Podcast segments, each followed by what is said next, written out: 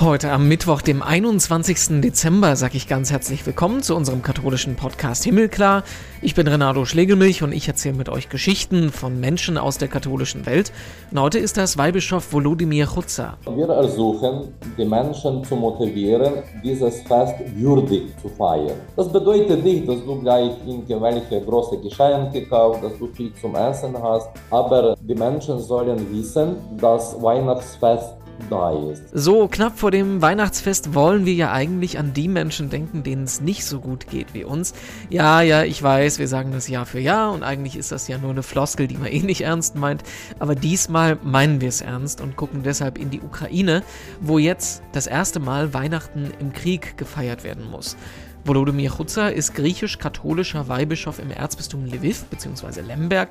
Griechisch-katholisch heißt ganz einfach ausgedrückt, sieht aus wie orthodox, ist aber katholisch mit dem Papst als Oberhaupt.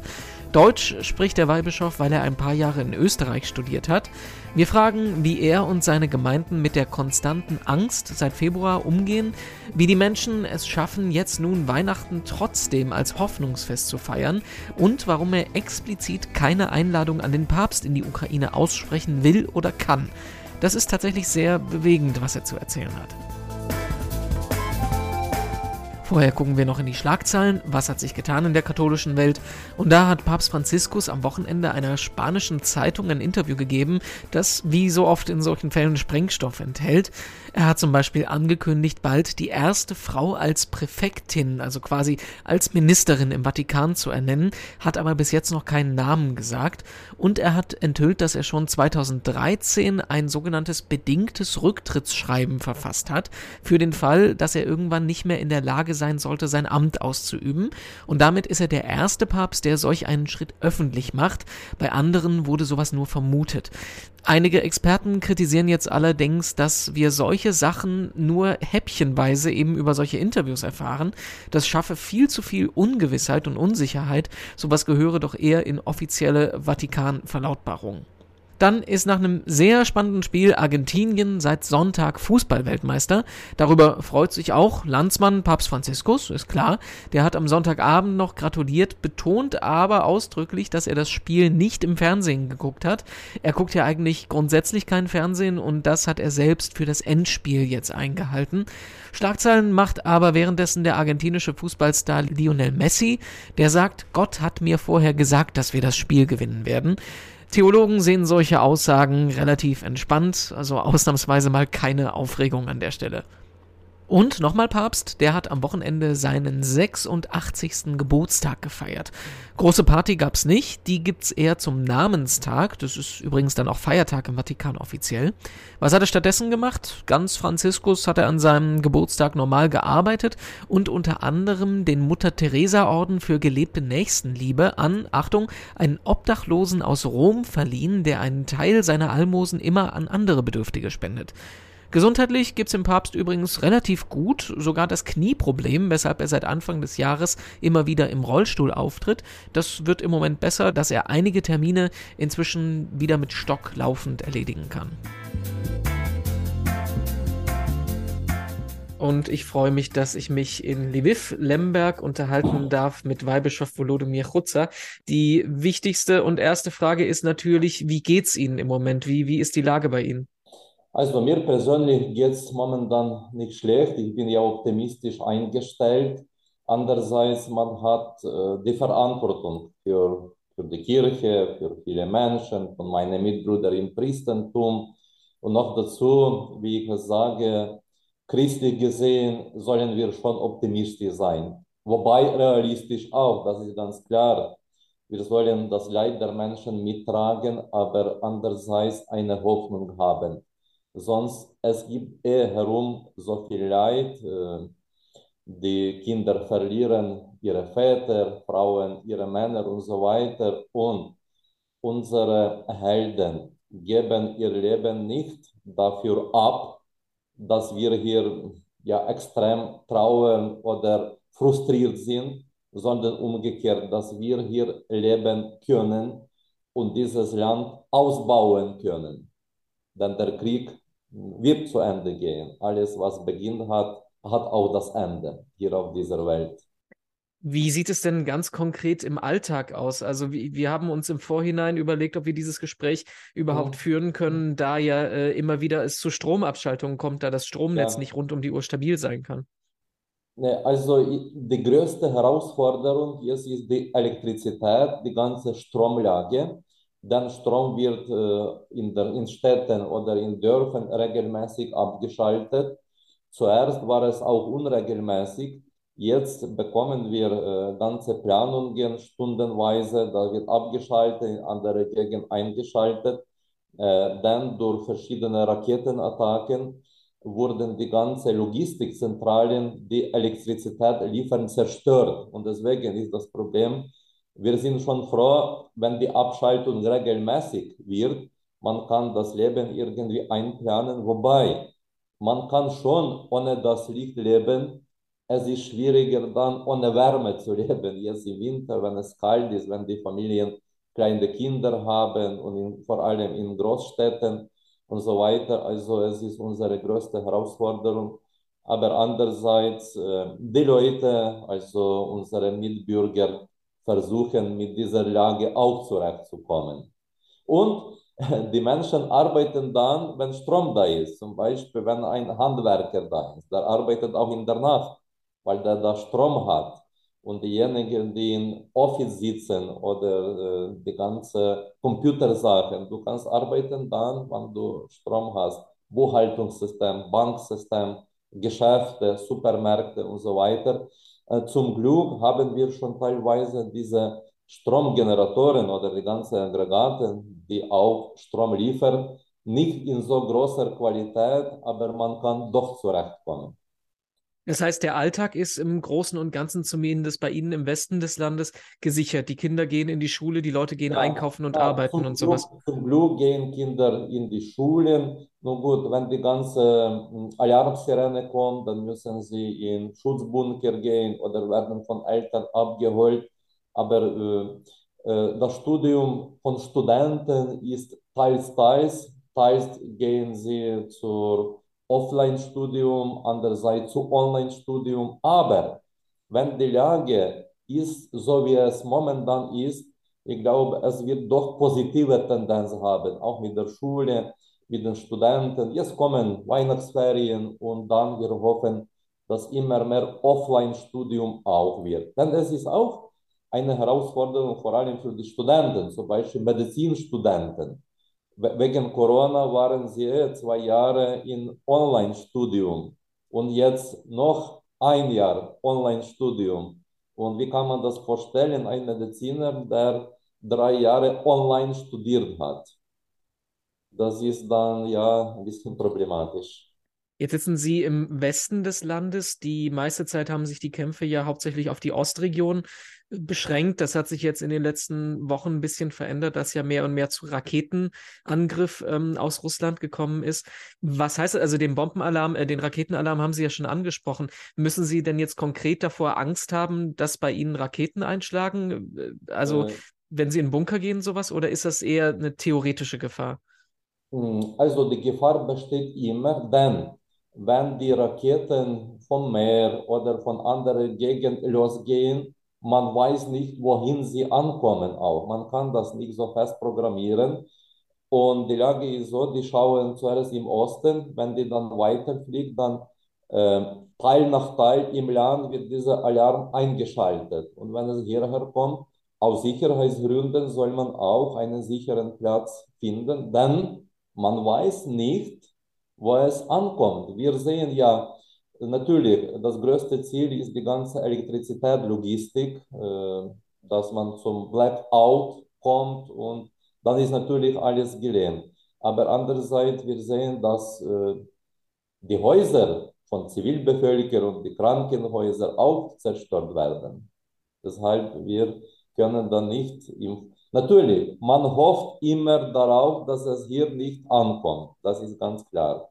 Aber wenn Alarmsirene kommt, vor allem das ist Vorschrift in den Schulen, an, an den Universitäten, das ist äh, vorgeschrieben, denn man hat Verantwortung für so viele Kinder auch. Und Sie haben natürlich auch Verantwortung für Ihre Gemeinden. Sie sind griechisch-katholischer Weihbischof äh, in Ihrem Bistum. Wie sieht das denn mit den Gottesdiensten, mit dem Gemeindeleben im Moment aus?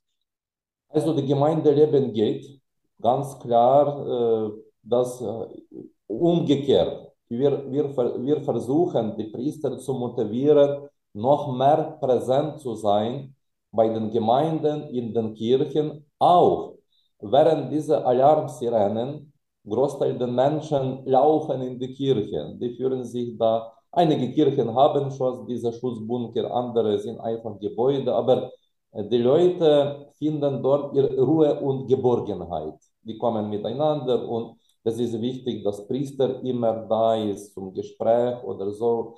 Denn wir müssen uns auch vorstellen, die Heilung der Wunden, der Wunden wird ein langes Prozess sein. Ja, also Krieg wird zu Ende gehen, aber Jetzt beginnen wir schon daran zu arbeiten, dass diese Wunden auch geheilt werden. Also Pastoralleben geht ganz gut. Auch wir haben jetzt vorweihnachtliche Fastenzeit. In Gemeinden laufen Einkehrtage, Exerzitien. Also Katechese für die Kinder geht nach Planung, Jugendarbeit und verschiedene Seelsorgearten. Das geht äh, ich würde sagen, bin sehr zufrieden mit diesem Rhythmus. Sie haben gerade gesagt, ähm, die Kirchen sind dann auch Anlaufpunkte für die Menschen. Man sagt ja im Allgemeinen immer, dass in Krisenzeiten sich die Menschen ja dem Glauben und der Kirche zuwenden. Nun kennen wir in Deutschland Krisenzeiten, wie Sie sie im Moment erleben, ja zum Glück nicht so wirklich. Ähm, ja. Merken Sie das denn, dass in, in, durch den Krieg die Menschen ähm, sich an die Kirche, an Sie als Seelsorger wenden? Ja, ja, das merken wir dann stark. Es ist auch meine, so eine Beobachtung oder ein interessantes Phänomen. Äh, wir gründen auch jetzt an unseren kirchlichen Einrichtungen, Einrichtungen so gewisse Beratungszentren, so Gesprächszentren, Beratungszentren für die Leute, die dann von Krieg äh, beleidigt sind oder verletzt sind. Und es kommen die Menschen und fragen, viele fragen gleich, ob es eine christliche Einrichtung gibt, ob es hier auch einen Priester gibt. Und dann sagen wir Vertrauen dann. Denn ganze Therapie, das ist auch eine komplexe Sache. Das ist Spiritualität, das ist ganze Psychologie und Psychotherapie und manchmal auch leider Psychiatrie. Und das sollte gemeinsam gehen, um Menschen zu heilen. Und durch dieses Element, also als christliche Einrichtung, da, da sehe ich noch als ein Beispiel. Da haben die Menschen schon Vertrauen, die können ihr Leben da anvertrauen, offen sprechen. Die sagen, gut, wenn sie dann Beichte brauchen oder Priester, sie wissen, dass das alles da ist. Jetzt haben Sie, leben Sie im Kriegszustand seit Ende Februar. Ich vermute mal, das Jahr hat sich ein bisschen anders entwickelt, als Sie sich das vorher wahrscheinlich äh, erhofft und gewünscht hatten. Sie kommen ja aus einem ganz normalen Alltag. Sie haben ja bis zum Februar ganz normal gelebt, wie wir das hier äh, im Westen genauso tun.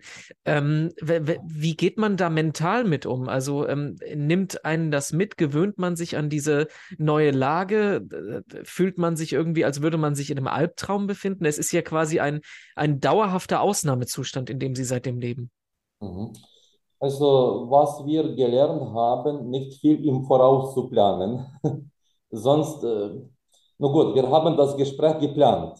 Ich wusste aber nicht, ob Strom da ist um diese Zeit. Aber Gott sei Dank, so, na gut, wir haben schon welche Planungen, aber wenn ich mit jemandem irgendwas ausmache, dann sage ich, bitte vor halber Stunde ruf mich noch ein, weil das kann ihm, also, diese, wir haben äh, gelernt, flexibel zu sein was andererseits gut ist. Natürlich, seit Februar äh, sind die Menschen erschöpft, wobei die immer Hoffnung haben. Sonst, wenn man sagt, den Menschen, weißt du, Krieg wird ein paar Jahre dauern, na gut, dann, dann wäre Mensch wird schon irgendwie pessimistisch.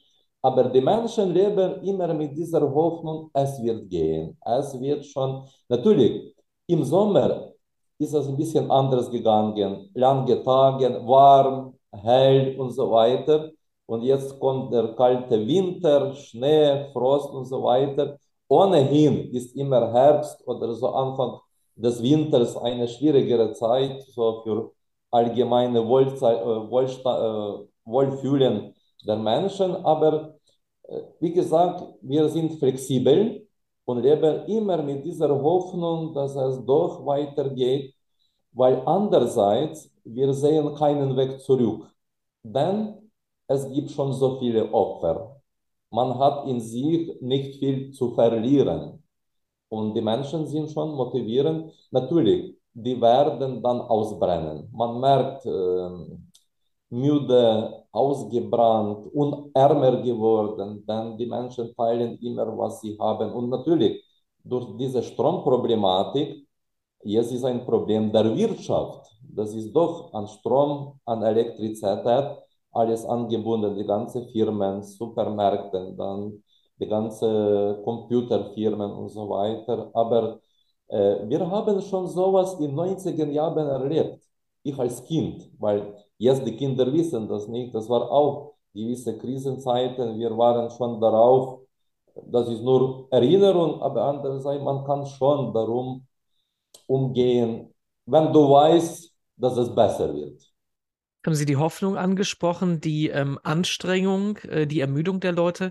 Wie sieht das denn mit Angst aus? Lebt man in einem dauerhaften Zustand der Angst oder gewöhnt man sich an die Bedrohung?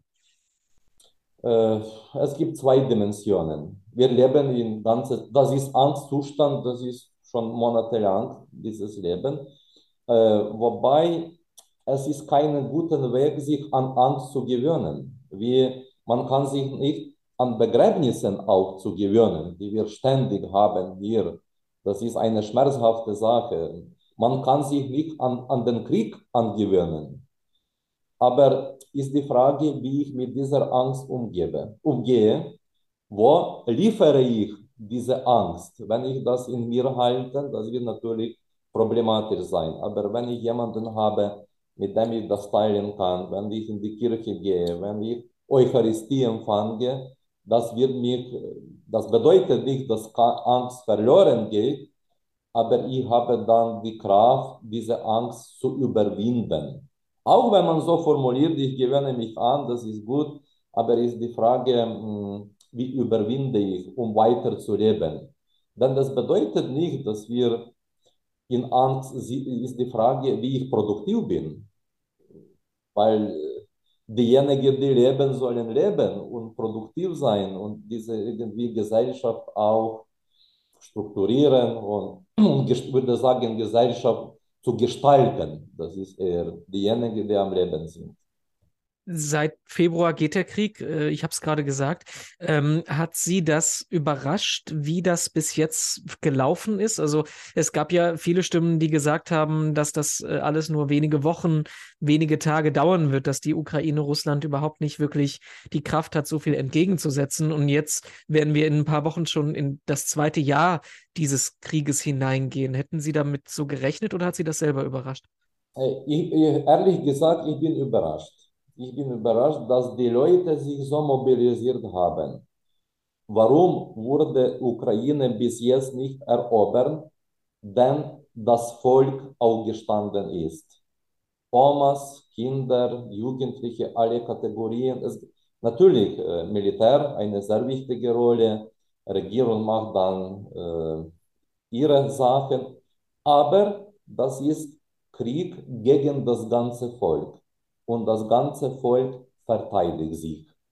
Und ich glaube, das ist eine Antwort auf diese Frage, warum wir noch existieren, also als Ukraine, als Staat, warum wir noch da sind. Welche Rolle spielt für Sie die internationale Solidarität? Also die Ukraine ist ein Land, wo die ganze Welt hinblickt. Ihr ähm, Präsident ist jemand, der äh, tagtäglich mit den ähm, Staatschefs, mit den wichtigsten Staatschefs der Welt zu tun hat. Das war ja auch bis dahin unvorstellbar. Fühlen Sie sich unterstützt vom Ausland oder spielt das eigentlich für Sie gar keine Rolle, dass ähm, die Welt zu Ihnen blickt im Moment? Ja, natürlich. Äh, das ist eine große Bereicherung. Äh, ich glaube, die Welt hat auch die Zeit gebraucht, um die Wahrheit zu sehen. Denn das ist auch ein Prozess, würde ich sagen, mm, des Wahrheitsfindens in sich. Und auch gleich im Februar von meinen vielen Bekannten, auch von den Bischöfen, bekamen wir Briefe, Unterstützungsworte. Und da hast du gleich gemerkt, du bist nicht allein auf dieser Erde. Das ist schon so eine Motivation. Und natürlich, und dann riesige humanitäre Hilfe, finanzielle Unterstützung, die sonst, ähm, na, wir könnten dann von sich das auch nicht, weil unsere Menschen waren sehr großzügig, haben geteilt mit anderen, was sie konnten, aber auf einmal bist du auch äh, erschöpft und ich glaube, das ist auch ein, das ist schon wichtig, dass die Wahrheit ans Licht kommt.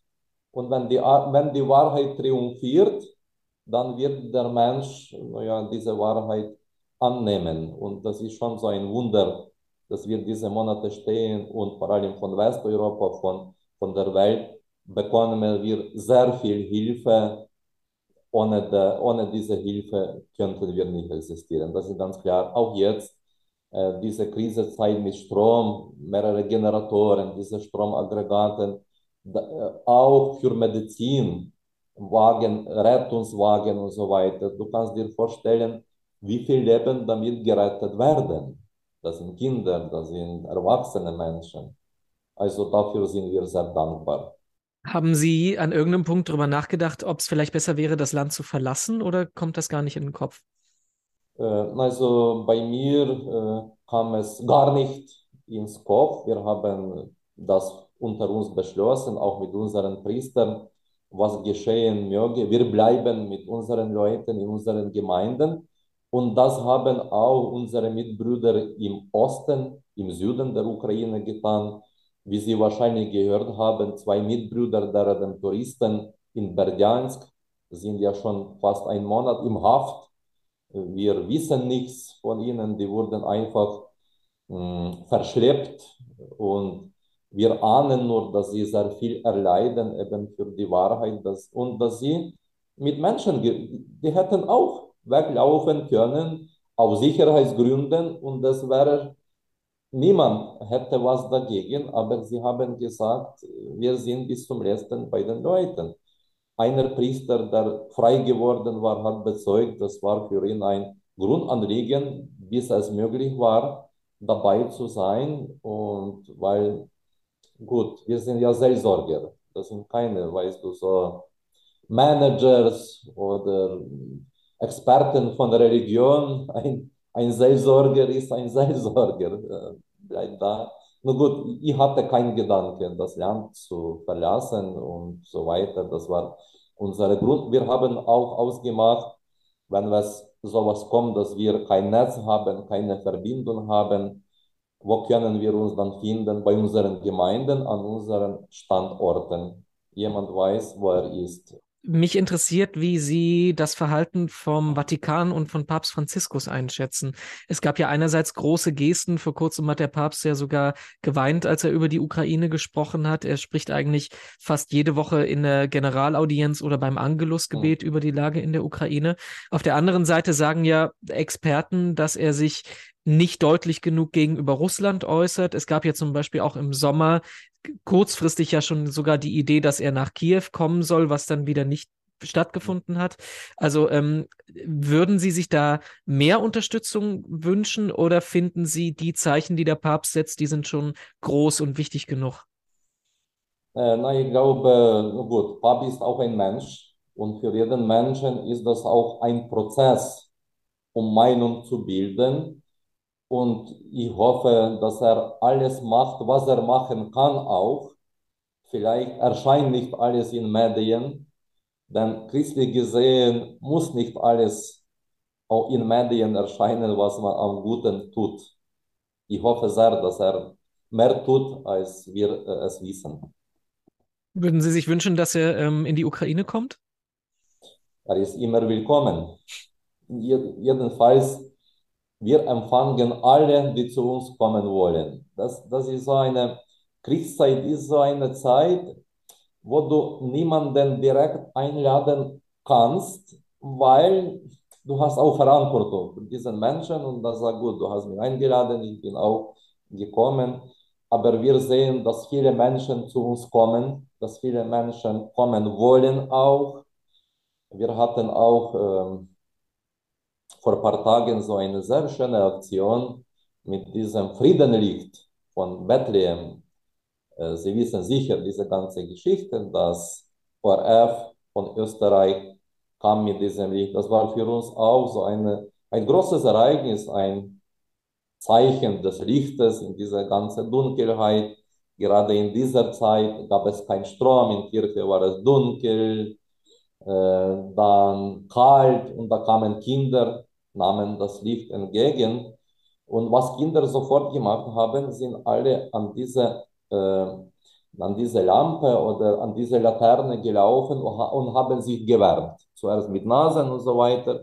Weil die Kinder haben sofort gespürt, wo die Quelle des Lichtes und der Wärme ist. Also, das sind so minimale Gäste, aber die wollten selbst kommen, die waren, hatten diese Initiative und sind zu uns gekommen und alle herzlich willkommen. Das passt eigentlich schon fast zum Weihnachtsfest, das ja jetzt ganz knapp bevorsteht. Das wird anders sein als jedes andere Weihnachtsfest, das Sie wahrscheinlich in Ihrem Leben gefeiert haben. Wie äh, sehen die Vorbereitungen da aus? Wie werden die äh, Gottesdienste und die Feierlichkeiten ablaufen? Also, wir versuchen, die Menschen zu motivieren, dieses Fest würdig zu feiern. Das bedeutet nicht, dass du gleich irgendwelche große Geschenke kaufst, dass du viel zum Essen hast, aber äh, meine ich mit Gottesdiensten, kirchlich gesehen, auch mit Weihnachtsschmuck, das sollte würdig sein. Die Menschen sollen wissen, dass Weihnachtsfest da ist. Das ist ein großes Ereignis auch in unserer Heilsgeschichte. Das geht nicht nur um ein Fest im Kalender und andererseits die Menschen sollen auch die Kraft dafür spüren. Wenn du sagst, gut, es gab, es gab schon solche Stimmen, naja, jetzt ist Krieg im Land, mach mal keinen Weihnachtsbaum, keine Lichter, nichts.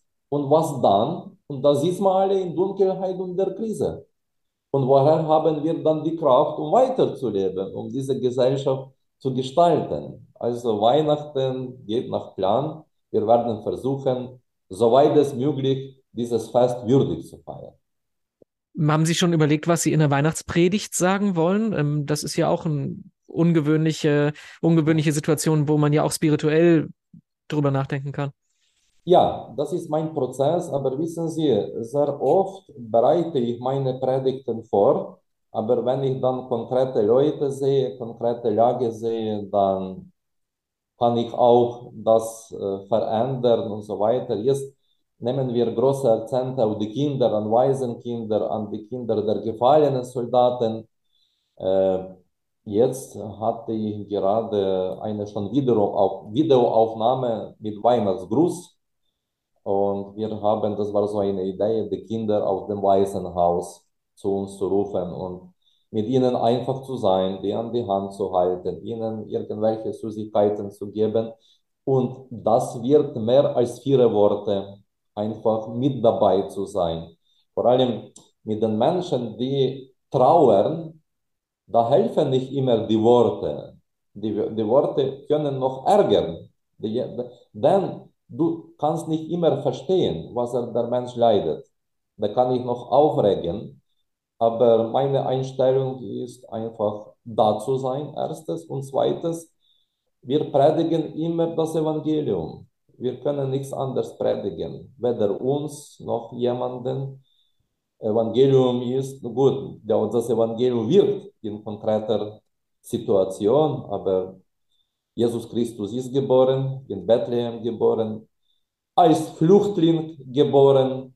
Das, das wird und das hilft den Menschen, wenn sie jetzt zu Weihnachten hören, Jesus Christus ist auf der Flucht zur Welt gekommen Maria und Josef waren Flüchtlinge und sie haben eben uns in Bethlehem Heiliger Ab Heiligen Abend geschenkt und Weihnachten auch.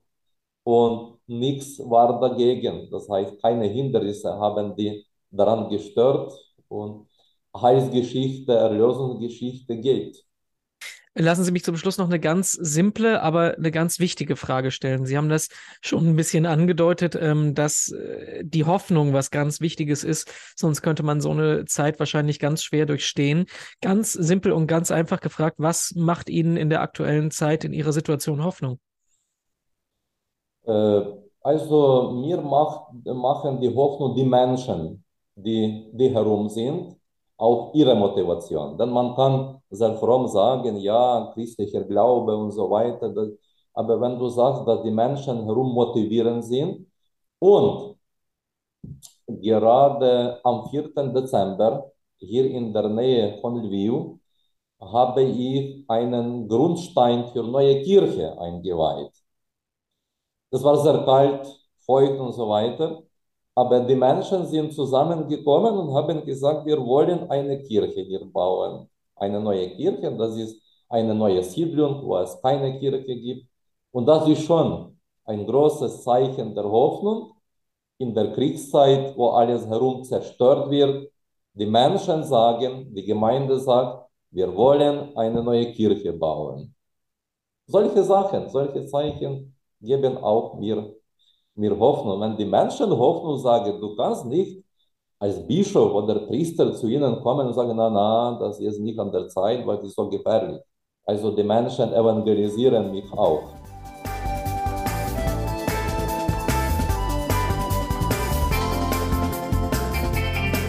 Ja, das war unser Gespräch mit Weihbischof Volodymyr Rutzer aus dem Erzbistum Lviv bzw. Lemberg in der Ukraine. Ganz herzlichen Dank dafür. Wenn euch der kirchliche Blick auf die Ukraine interessiert, dann haben wir dazu jede Menge im Podcast-Feed. Über kein Thema haben wir dieses Jahr so intensiv und so viel gesprochen. Explizit greife ich mal Folge 138 raus. Da haben wir mit der Osteuropa-Expertin Regina Elsner über die Rolle der Kirchen im Konflikt gesprochen, sowohl auf der ukrainischen wie auch auf der russischen Seite. Mehr von uns gibt es dann am kommenden Mittwoch. Dann machen Katharina Geiger und ich hier mal einen kleinen Jahresrückblick mit der katholischen Brille. Und das nächste Interview, das nächste Gespräch gibt es dann in der ersten Woche im neuen Jahr wieder zu hören. Ich wünsche euch jetzt jedenfalls erstmal frohe, friedliche und besinnliche Weihnachtstage. Ich bin Renato Schlegelmilch, sage danke fürs Zuhören und tschüss, bis nächste Woche dann.